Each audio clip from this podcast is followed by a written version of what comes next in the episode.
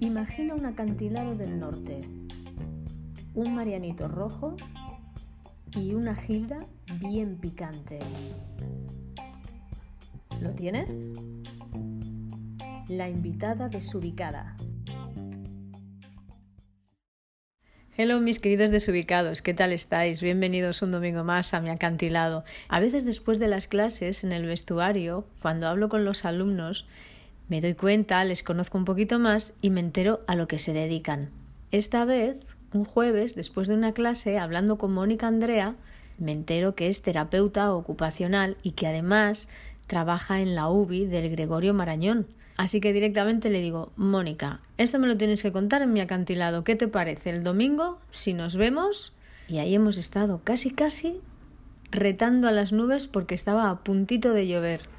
No os perdáis este track que es muy interesante lo que cuenta Mónica y lo que reivindica desde su profesión como sanitaria. Buenos días, Mónica. Buenos días. Buenos Me días. llamo Mónica. Buenos días, Mónica, que se está mirando bien el, el micro. El camarero que no viene, que el camarero venga antes de que caiga la lluvia, por favor. Bueno, hoy he quedado con Mónica porque mm, nos conocemos de clases y hablando en el vestuario, que en el vestuario después de clases siempre se genera como charlas Sí. muy curiosas y es cuando un poco empiezas a conocer a los alumnos, de dónde vienen, qué es lo que haces y tal. Eh, Preguntándote a qué te dedicabas y tal, me resultó muy interesante tu profesión y me contaste que te dedicas a. Eh, soy auxiliar de enfermería en el Gregorio Marañón, el servicio de reanimación. Es una UBI posquirúrgica eh, donde atendemos varias patologías. Eh, llevo en, en esta unidad trabajando siete años y en el hospital desde el 2008. Eh, luego hice la carrera de terapia ocupacional y me especialicé en daño cerebral adquirido en adultos. En adulto. Y yo dije, Mónica, qué profesión tan bonita. Yo dije, esto es bonita pero dura. Pero Sí. cuando alguien se dedica a cuidar a la gente de esa manera como tú haces, es muy bonito. Sí, además estudié terapia ocupacional porque quería seguir estudiando, no sabía qué, y dije algo que sea para ayudar a la gente, que tenga la mayor calidad de vida posible. Y cuando vi la carrera de terapia ocupacional, yo como mucha gente no sabía lo que era la terapia ocupacional, me puse a buscar en internet sobre lo que trataba y me llamó mucho la atención. Y bueno, eché las matrículas y entré y comencé con la carrera que la verdad es que me encantó. ¿Qué es la terapia ocupacional? Pues mira, la terapia ocupacional es una disciplina, una profesión sociosanitaria eh, que se encarga de mantener, promover o mejorar la autonomía y la calidad del paciente, eh, de los pacientes con discapacidad física o cognitiva. Muchas veces cuando dicen eh, terapia ocupacional y fisioterapeuta, Ajá. somos diferentes. Trabajamos siempre en equipo, pero somos diferentes. La fisioterapia se encarga de mejorar la capacidad física, es decir, movimiento. Ajá. La terapia ocupacional lo que se encarga es, eh, mediante la ocupación de actividades significativas para el paciente, como peinarse, eh, ducharse, vestirse, comer. Hay pacientes, los pacientes de daño cerebral, se olvida de cómo vestirse, cómo ducharse, eh, mm, cómo comer, cómo preparar una comida, conducir, cómo coger el tren, cómo coger mm, el metro. Entonces todo eso trabaja el terapeuta ocupacional. El terapeuta ocupacional se centra en la ocupación. Es decir, fisioterapeuta en capacidad física, mm, mejora el rango articular, el movimiento y el terapeuta ocupacional trabaja la ocupación mediante actividades significativas para el paciente. Madre mía. Las cosas sencillas, Es- ¿no?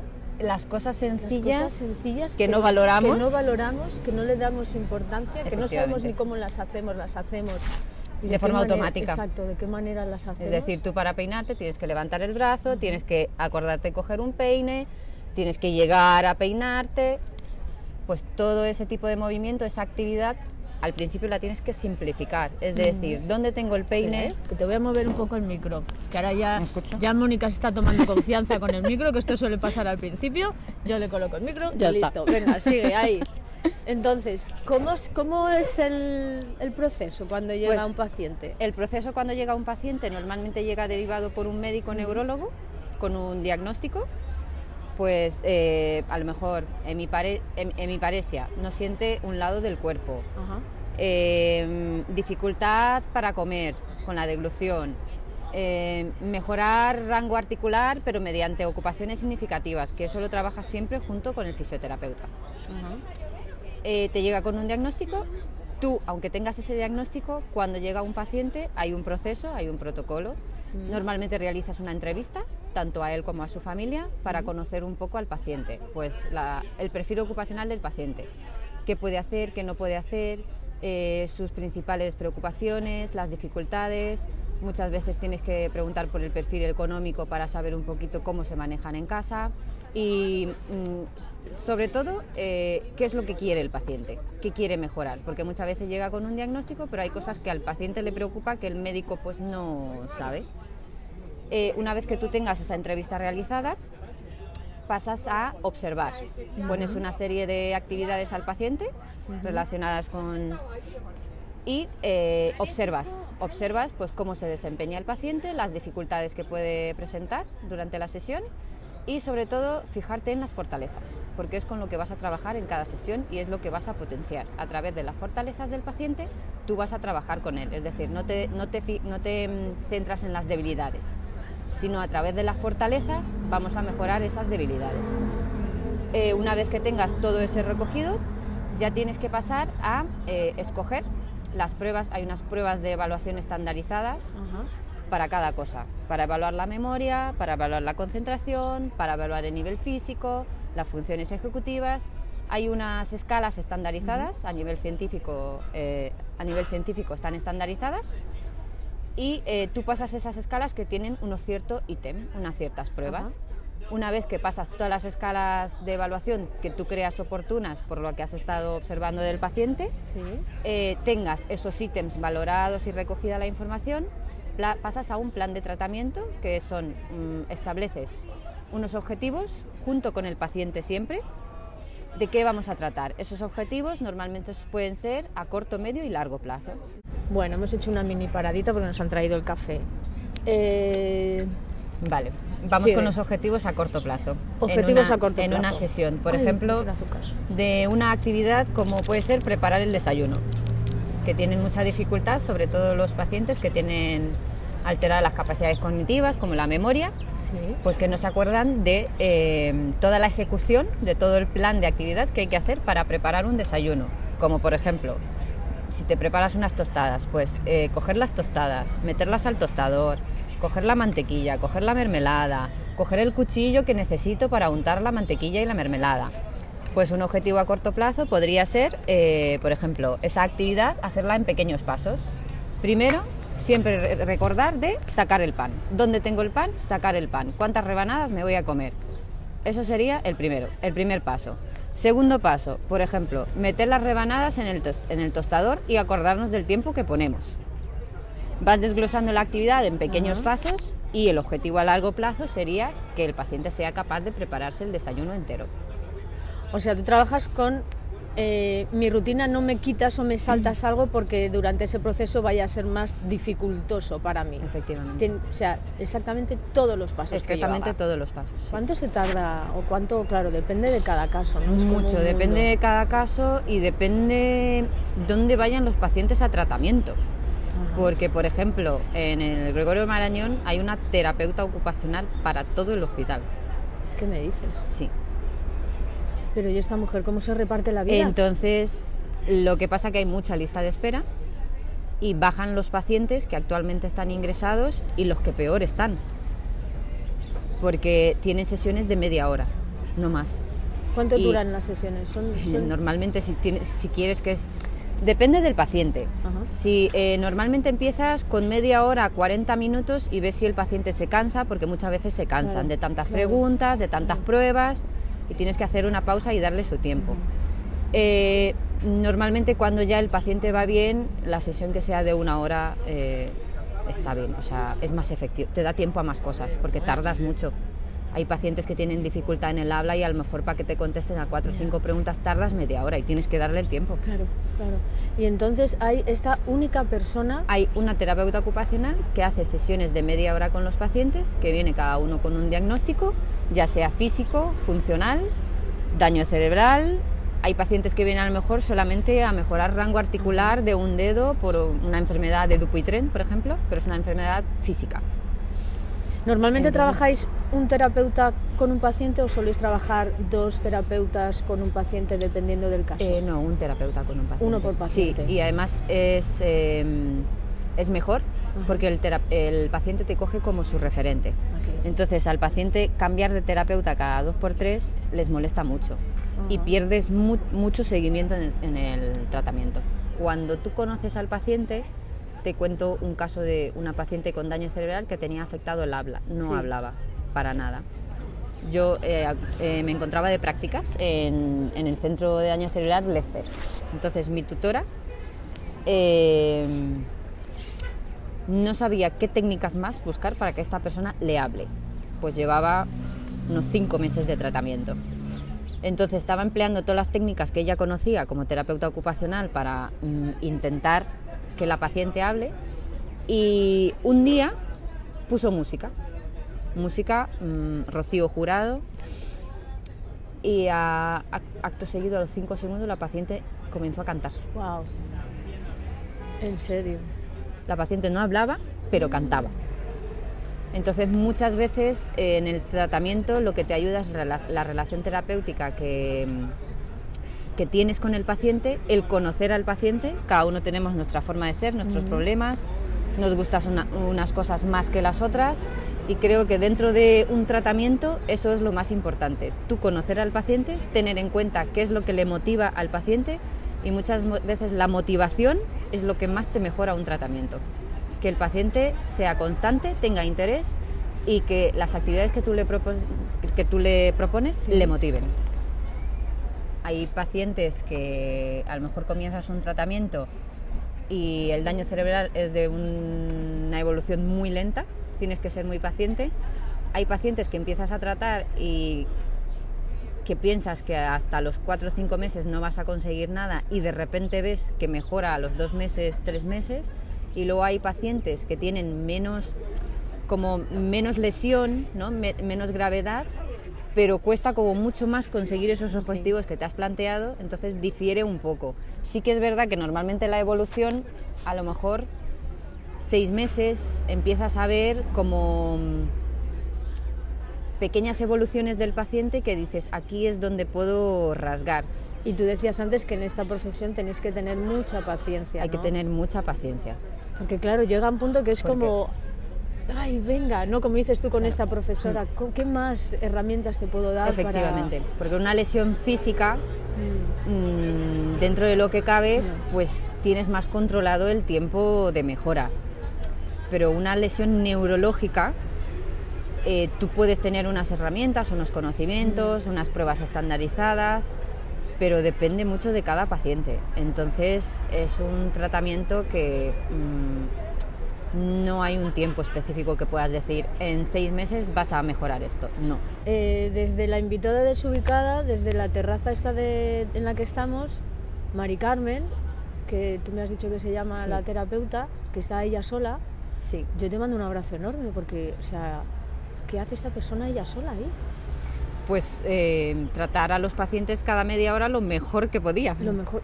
Y eh, me quedo seca porque no puedo entender que haya solamente una persona. Hay una terapeuta ocupacional. Sí. Luego en el centro de salud mental, de psiquiatría, hay más terapeutas. Hay por la, por la mañana y por la tarde. Y en el centro infantil también hay más terapeutas que hay por la mañana y por la tarde. Pero en el médico quirúrgico como tal de adultos eh, que es lo que normalmente atiende en daño cerebral, hay una terapeuta ocupacional. ¿Pero porque, porque solo se necesita una o porque no hay más? No hay más. Hola, se necesitarían muchas, porque esta terapeuta ocupacional trata solamente en, en su sala, pero tendría que haber una terapeuta ocupacional que pudiese salir a las plantas, que es donde tú trabajas con los pacientes realmente lo que pueden, lo que no pueden hacer y sus dificultades en su día a día y en sus actividades de la vida diaria. Tú en tu sala no ves al paciente ir al baño, lavarse los dientes, ducharse. Mm. No puedes valorar todas esas cosas. Y, evidentemente siendo una no te da tiempo a subir a la planta a atender a todas esas personas. Entonces muchas personas que se lo pueden permitir optan por ir a asociaciones de daño cerebral. Claro. Pero claro, ahí te lo tienes que costear. Guau. Y el daño cerebral es muy recomendable tratarlo desde ya. Es decir, y muchas personas se, se quedan con muchas secuelas o es mucho más difícil de recuperar porque tardan tres meses o cuatro en poder ser atendidas. Yo creo que esto está bien porque también tener un podcast oyendo hablar de gente que realmente luego vamos a tribunales, pues yo creo que también está bien para los propios las propias escuelas que puedan En este podcast en esto. concreto estamos hablando Fernando Lázaro, Mario Glez y Rebeca Falcón. Estamos disponibles para cualquier evento. Incluso juntos. Incluso Eh, Kate Blanchett, si quieres ponerte en contacto con Alicia, llámame a mí, por favor. que yo bailo muy bien, yo te enseño a bailar. Vamos a ver si se desubica la Kate Blanchett Por favor, día. por favor, Tú de traductora, por favor. porque yo, claro, me pondría tan nerviosa que no me saldría ni decir, Yo traduzco lo que haga falta. Si me dejan es. hacer una escena con esta mujer, venga. me muero. Entonces el playback inventado, ¿te haces Ahora ya no. Ahora ya no. No, no, ahora ya, ahora ya me he aprendido las letras bien. ¿Ya te has aprendido las letras? Sí, pero en inglés antes eran inventadas, obviamente. O sea, movías la boca como si fueras un teleño que "What's that?" y lo que puedes. Claro. O te, te inventas palabras en general, ¿no? Sí. Water, What what, is the one to one to one. Waterloo es Waterloo. Y de ahí salieron ¿Qué les hacía en el Club Disney? Pues no sé, porque luego salió Demi Lovato también y todas estas. Y, bueno, pasa y, en el Club y- Disney? y Zendaya, Selena Gómez, no sé. ¿Qué pasa con Mickey Mouse ahí detrás? Miley Cyrus. Pues fíjate. Pues fíjate que luego se vuelven todas un poco locas. Y- Voy a inventar una canción como hacía Alberto. La invitada desubicada. Bueno, hemos parado un poquito para tomarnos el café. Gracias a Dios no llueve. Estamos aquí las dos solas en la terraza de está al lado del Gregorio Marañón con los pájaros. En este momento Blancanieves. Al lado del Gregorio Marañón, que es donde trabajas tú. Y estábamos hablando de, de que para mí el cerebro es otro planeta aparte, o sea, es ciencia ficción absoluta. Sí. Tú me comentabas de, de esta herida que viste, ¿no? Como diadema, ¿no? Te has hecho Sí. esa- ese dibujo Una de oreja a de oreja. grapas. Una diadema de grapas. Y de que como cada día eh, la medicina avanza en, el, en este territorio, Sí. ¿no? Y tú trabajas en la UBI del Gregorio la Marañón. UBI del Gregorio Marañón. Esto es fuerte, esto es duro. es duro. Ves muchas cosas y sobre todo como ser humano ves muchas historias familiares. Que evidentemente los pacientes que tenemos son pacientes crónicos, mm, pueden estar mm, de 15 días a 4, 5, 6 meses. Entonces, claro, en esos 6 meses eh, la familia viene a visitarles por la mañana, por la tarde. Tú tienes contacto con esa familia y quieras o no, aunque intentes muchas veces mantenerte un poco al margen y ponerte una barrera, porque, claro, implicarte en las emociones de cada familia es mucho. Aparte de la atención al paciente, es la atención a la familia pero al fin y al cabo te terminas implicando por intentar que esa mm, familia esté lo mejor posible la media hora que está dentro de la UBI, que ahora tienen media hora de visita debido pues pandemia. ¿Cómo es el trabajo después que hacéis vosotros? La gente que trabajáis, los sanitarios que trabajáis El en trabajo que estos- hacemos es bastante invisible, que de hecho la propia familia cuando entra y muchas veces Mm. tenemos que trabajar delante de ellos, o una familia que por situaciones o circunstancias del paciente que esté un Mm. poco más agitado y sea un paciente intubado, cuando están eh, despiertos y están intubados normalmente se quieren quitar todo. Efectos secundarios de medicación, etcétera. Entonces, muchas veces en ese sentido los médicos dejan a la familia estar todo el día. Entonces, la familia cuando está todo el día y nos ve trabajar todo el día, siempre dicen la misma frase que decir, ¿cómo trabajáis? Dicen, madre mía, dices, es que no paráis. En cambio, tú entras media hora y en esa media hora que tú entras, nosotras nos apartamos, estamos en los controles para dejar, para dejar la intimidad a, a los familiares. Entonces parece como que no estamos haciendo nada, que siempre esa media hora estamos sentadas en el control. ¿Tú crees que todavía la gente se cree que los Sí. sanitarios no hacen nada? Eh, depende de cada... depende de la experiencia que tenga Ajá. cada familia con el Sí. hospital, porque hay familiares que tienen, por desgracia, un familiar que siempre ha necesitado de operaciones o de hospitales Ajá. y más o menos conoce. Pero gente que a lo mejor es la primera vez que viene y todos los días, esa media hora, eh, te ven en el control, parece como que no has estado haciendo nada, pero anteriormente Eso- tú has estado dándolo todo con cada paciente. Claro, esto a nosotros como desde fuera igual nos genera como la inseguridad de que esté bien tratado. Efectivamente. No le, miran, no le tal, ¿no? y de hecho, como- siempre entran y, dice, y siempre se acercan y dice, mi padre tiene los pies fríos, o está temblando, o hay algo en el monitor que pita. Eh, son sus principales preocupaciones. Y que tiene los pies fríos es muchas veces normal, si tienen fiebre los tapamos lo mínimo. Esto es muy típico. Es muy típico. ¿En serio? Es muy típico. Tienen los pies fríos. De la media, sí, les preocupa mucho los pies fríos. Es una cosa muy curiosa, ¿Sí? pero siempre que entran tienen los pies muy fríos. O pita algo en el monitor. Nosotras tenemos en el control Sí. eh, los monitores, entonces Ajá. vemos todos los valores. Entonces es normal que ellos pregunten porque no sabe qué es lo que pita y se preocupan. Sí, además Somos muy impacientes, sí, los que no somos pacientes. eh, sí, pero a ver, es normal. Por una parte es normal porque el desconocimiento, el miedo, pues te hace eh, ser así.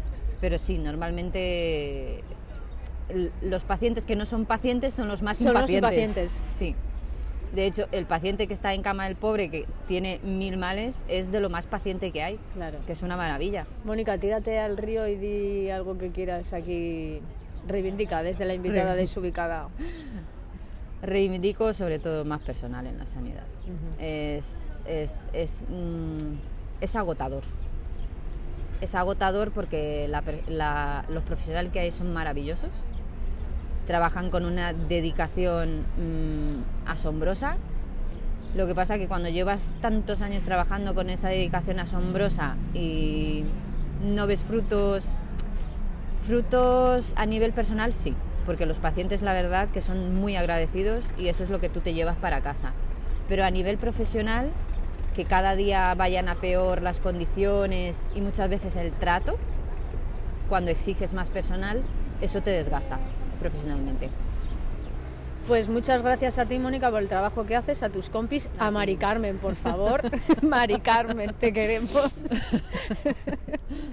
y di lo que quieras y despídete de. Pues de nada, este track. referido, bueno, que gracias por la oportunidad y referido a terapia ocupacional, que ojalá el día de mañana se extienda y se nos tenga en cuenta en los colegios, sobre todo, que hay muchos niños con discapacidades, con hiperactividad, que se piensan que son niños malos, inquietos, y no, son niños que tienen un problema des- desconocido y que sobre todo que se nos tengan las terapeutas ocupacionales en cuenta en, en más sectores como la UBI, los colegios y muchos sitios más que no existe hoy en día la figura de un terapeuta ocupacional que es muy útil en la vida del ser humano. Estoy encantada de haber tomado este café contigo y de todo lo que me has contado. Porque sí, sí, me parece que hay cosas que hay que. que mola saber. Que está bien saber para la próxima vez que vayamos a- al centro de salud, al hospital, lo que sea, darnos cuenta de que, hola, ¿qué tal? No eres el único ser del planeta, gracias. Hay personas Tú con estás malito, pero hay otro que también, Sí. ¿no? Y tener la paciencia. Eh, me parece muy, muy interesante y muy bonito a lo que te dedicas. De aquí un saludo muy fuerte a todos tus compis, no solo del Gregorio Marañón, sino de Around the World. Sí, O sea, de todo el mundo. de todo el mundo, de todo el planeta, de todo el planeta que os lo habéis currado muchísimo y os lo estáis currando muchísimo. Es un tema muy largo, la verdad. Es, sí, es muy... Bueno, hoy pues, en este esta pequeña charlita de café, esto no es una charla para conocer tu mundo, para que los desubicados, que normalmente son bailarines como tú, que haces... eh, Sí. Bueno, tienes que ponerte a bailar con tus... Que es ¿Ya mi profesora de jazz. ¿Ya les haces bailar o no? ¿A quién? A- A tus chicos, Sí, sí, tus claro. pacientes. La música siempre está presente. Siempre. sí. Hay una especialización en musicoterapia. que Cierto. yo no estoy especializada, pero siempre la, la meto en todas las sesiones. La música es tremendamente importante. Tiene que estar, Y el movimiento es tremendamente importante. lo más. Bueno, pues nada, Mónica, muchas gracias. A ti.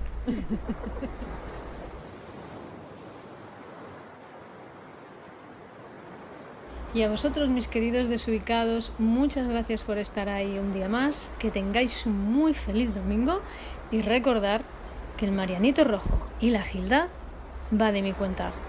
Un beso y agur.